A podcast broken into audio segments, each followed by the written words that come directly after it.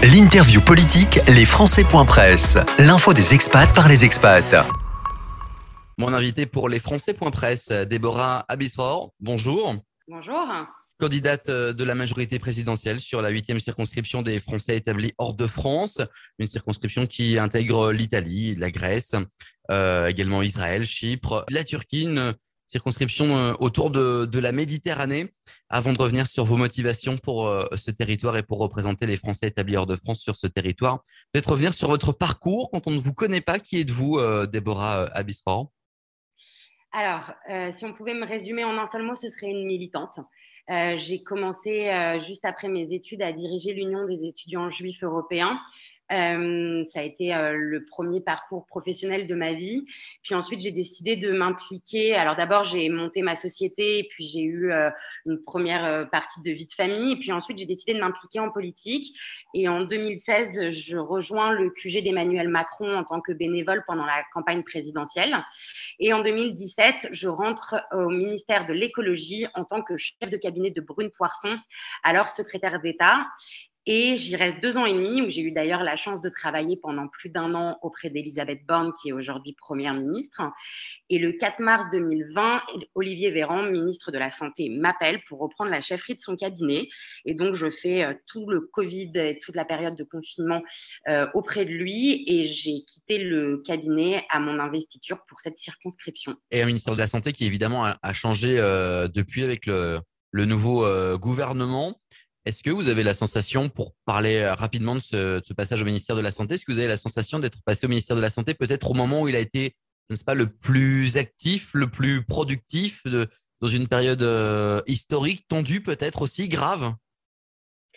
On a toujours appelé au sein des ministères le ministère de la Santé comme le ministère des crises.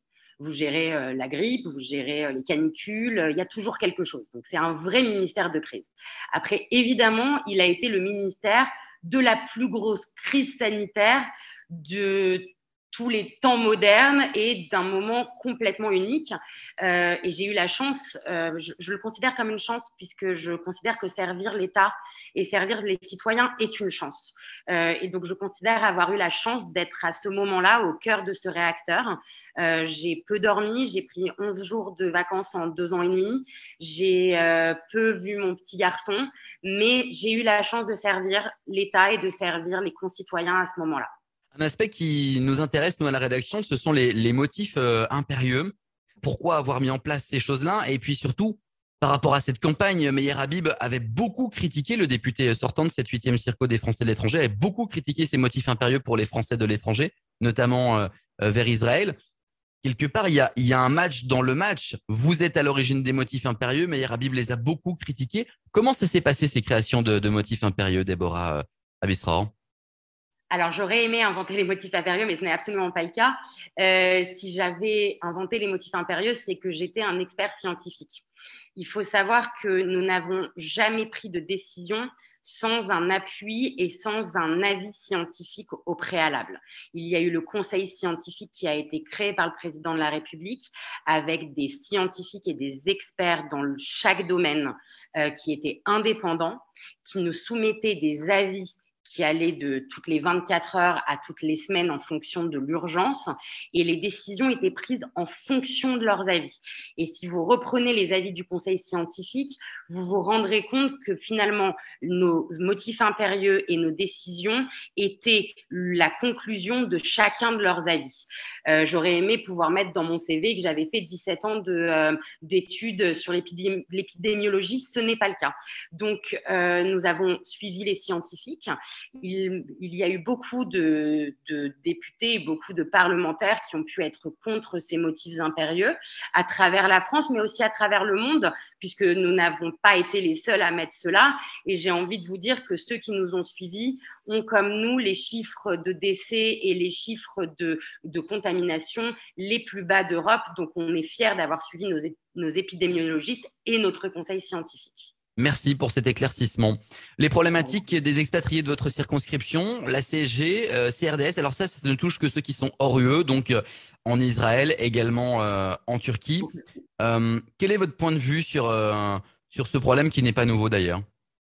Mon point de vue, c'est que, alors, comme vous le savez, donc j'étais au ministère de la Santé, ce n'est pas uniquement le Covid, c'est aussi ce qu'on appelle le projet de loi de finances de la sécurité sociale. Donc, c'est le budget euh, de la sécurité sociale sur lequel est fondé, sur lequel est, voté pardon, euh, le principe de CSG, CRDS.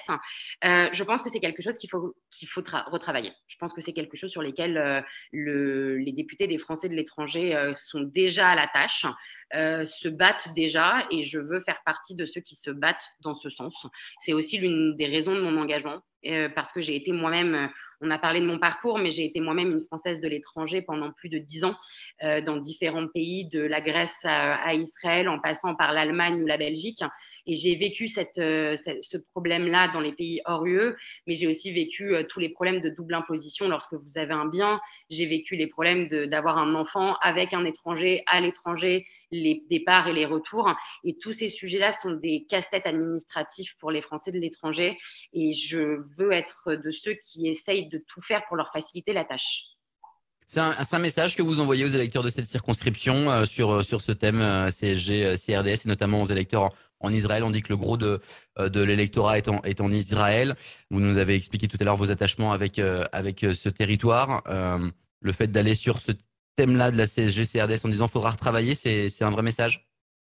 Ah, bien sûr que c'est un message. Et puis c'est surtout un message de. J'ai travaillé sur le sujet. J'ai été euh, de l'autre côté de la barrière en étant au gouvernement sur ce sujet. Je connais le sujet. Je n'ai pas de coup d'entrée et je veux travailler pour eux sur ce sujet-là. C'est toute la, la raison mon engagement en réalité, non pas que la CSG, CRDS, mais leur, quotidien. J'ai été une Française de l'étranger pendant plus de dix ans. Je sais ce que c'est. Je connais les, galères et, les, barrières. Euh, et je veux être de ceux qui travaillent pour que ce soit moins compliqué et que ce soit euh, plus fluide. L'autre sujet euh, intéressant et important pour ces, électeurs de, de la 8e circo, c'est l'accès à l'éducation avec d'un côté cette petite crise qui semble euh, résolue derrière nous avec euh, euh, la Turquie concernant l'enseignement du turc en France avec des représailles en, Turquie. On va pas refaire le, domaine. Surtout que les relations avec la Turquie ont l'air d'être meilleures depuis que la Turquie a pris une place entre la Russie et l'Ukraine dans les négociations entre les, deux pays. Que dire de, de ces relations avec la Turquie et de cette crise de l'éducation, si on peut appeler ça comme ça en tout cas, Déborah Abisra? Je pense que la question de l'éducation est une question sur toute la circonscription et pas uniquement euh, lorsqu'il y a un petit sujet. Je prends l'exemple aussi de Chypre, euh, où il y a un sujet avec euh, l'accès aux écoles primaires pour les enfants.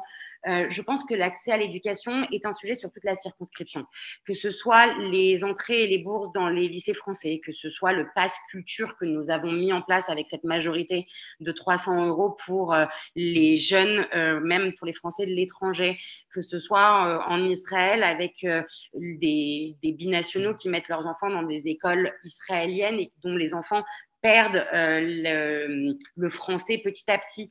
Donc, je pense que c'est quelque chose sur lequel il faut, continuer à travailler et à travailler de plus en plus parce que nous sommes l'excellence euh, éducative d'éducation pour les étrangers. On voit comment nos écoles sont attractives euh, pour les gens qui ne sont pas de nationalité française.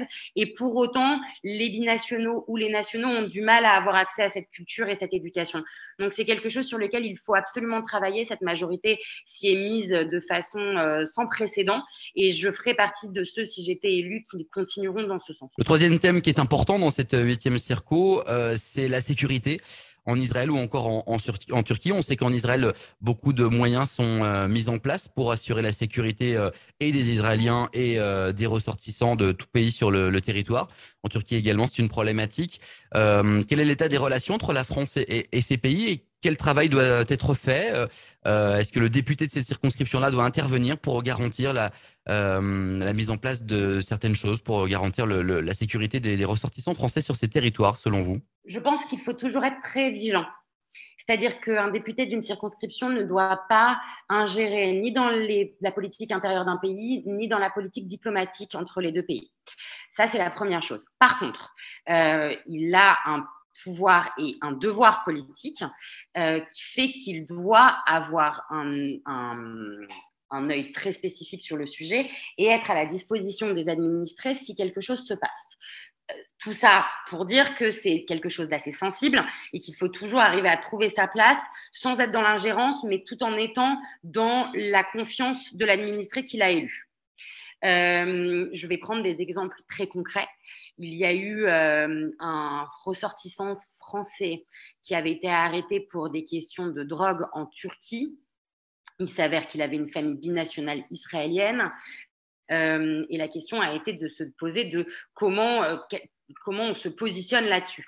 Moi, je crois, et si j'avais été élue à ce moment-là, ou si quelque chose de similaire arrive à ce moment-là, euh, pendant que je suis élue, que j'interviendrai auprès des parlementaires euh, des pays concernés pour avoir du soutien.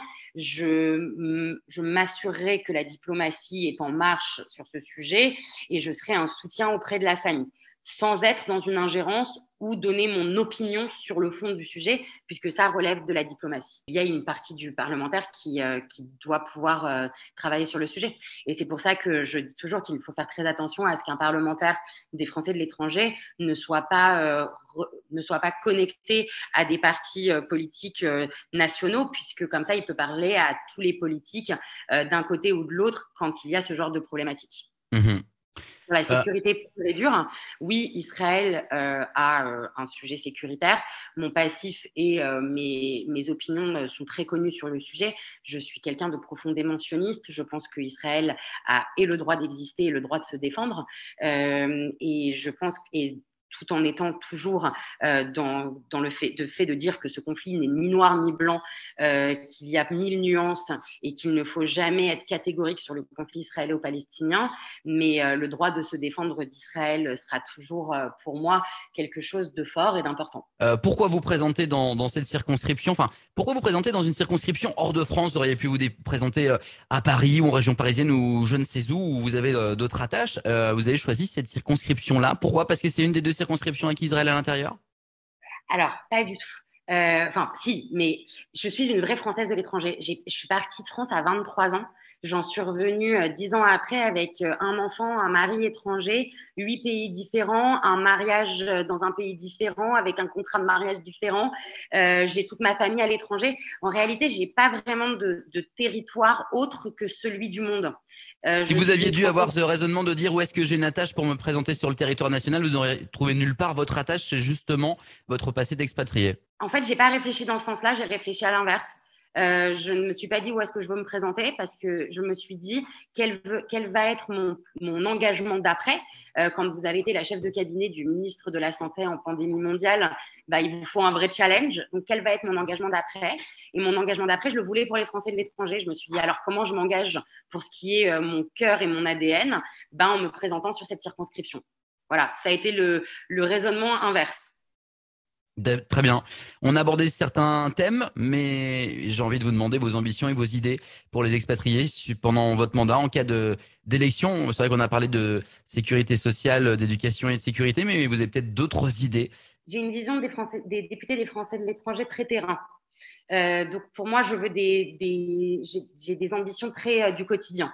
Déjà, je vais créer une permanence euh, qui soit euh, itinérante dans toute la circonscription pour qu'il y ait un rapport direct entre les administrés et le député tout au long du mandat. Ensuite, je, je veux euh, travailler sur l'entrée d'Israël dans Erasmus et l'entrée d'Israël dans la francophonie parce qu'il y a toute sa place et que c'est très important l'éducation et, l'avenir de, de, nos, de nos administrés dans, ces pays, dans ce pays-là. Ensuite, sur le reste du pays, je veux continuer à travailler et pas seulement continuer, je veux accentuer le travail, notamment sur le nord de l'Italie avec le sud de la France, sur les relations ferroviaires, sur euh, le l'accord euh, Nord-Italie-France, euh, parce que je connais bien Christian Estrosi et c'est quelque chose sur lequel je veux vraiment travailler parce que ça a un impact direct pour les gens qui habitent sur la circonscription. Et puis, je veux être là lorsqu'ils ont des sujets, lorsqu'ils ont des problèmes, lorsqu'ils ont euh, une, une, attente, parce que pour moi, un député, c'est quelqu'un du quotidien. Et puis, évidemment, je serai présente dans l'hémicycle lorsque les votes les concerneront, mais lorsque les votes concerneront aussi le national, puisqu'un député est un élu national. Et donc, je veux être une députée présente pour les questions qui touchent notre nation. Donc vous articulez votre mandat autour de d'aller-retour, j'allais dire incessant, mais extrêmement répété entre la circo et, et l'hémicycle. Exactement, tout en précisant quand même que je suis une écolo convaincue et que je compense mes déplacements. Alors, comment vous compensez vos déplacements? C'est intéressant ça. Alors, j'ai fait un accord, euh, j'avais découvert ça lorsque j'étais chef de cabinet de Brune Poisson. J'ai fait un accord entre, euh, mes, entre mes commandes de, billets d'avion et une association qui euh, prend quelques, quelques euros à chaque, à chaque billet d'avion pour replanter des arbres ou pour avoir un impact sur le carbone. je fais ça pour mes déplacements, mais je fais aussi ça pour mes achats. Euh, alors, euh, c'est un, un, investissement et pour moi, c'est un investissement qui compte puisque je pense que euh, on a chacun notre responsabilité sur notre planète et que le, notre, principale, notre principale arme est notre portefeuille. Voilà. Donc, je n'achète pas, par exemple, de vêtements qui ne sont pas, qui ne sont pas éthiques ou en tout cas des marques éthiques. je compense mes déplacements. Je, je fais très attention à mes achats. Bien, merci pour cette interview qui nous a permis d'en savoir plus sur euh, vous, qui vous étiez, votre passé, et puis euh, vos, projections, vos, envies pour cette, cette huitième circo. Merci à vous.